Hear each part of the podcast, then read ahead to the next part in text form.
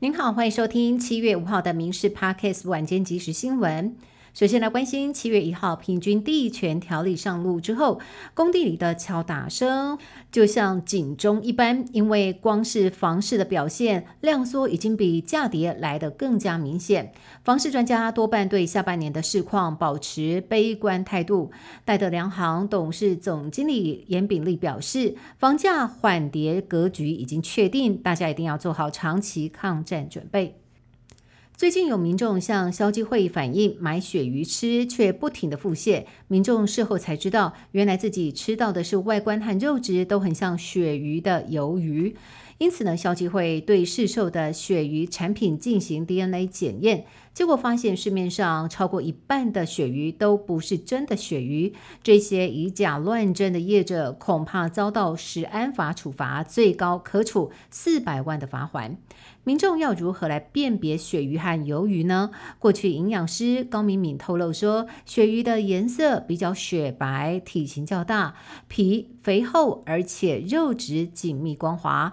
反观鱿鱼，颜色呈现为黄白色，体型较小，皮。细薄，而且肉质松散，民众购买之前一定要睁大眼睛，千万不要将鱿鱼当成鳕鱼了。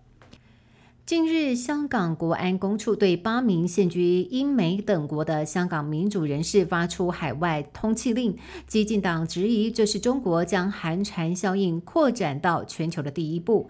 激进党呼吁陆委会应该跟进美国的做法，对前往中国、港澳旅游的台湾民众示警，以免遭到中国的拘捕。有关日本福岛核污水排放入海的计划迈入了最后几天。昨天，国际原能总署提交的报告显示，日本的核污水符合国际标准，对人体和环境并不会造成影响。日本政府打算在分析报告之后，敲定最终的核污水排放时间。彰化县警方破获贩毒集团，发现嫌犯在贩卖大麻方面产销运一条龙全包。在查扣的证物当中，竟然还有大麻酒、大麻巧克力以及大麻饼干等。根据了解，市面上大麻花十公克的行情大约是落在一万二到一万五，而大麻巧克力则是一颗价值大约五百元。嫌犯制作大麻食品，谋取不法暴利。海军陆战队退伍的祖先走私大麻种子，栽种、采收，并且将大麻花叶进行提炼，制成了大麻食品。经过警方侦讯之后，这一名祖先经地方法院裁定羁押。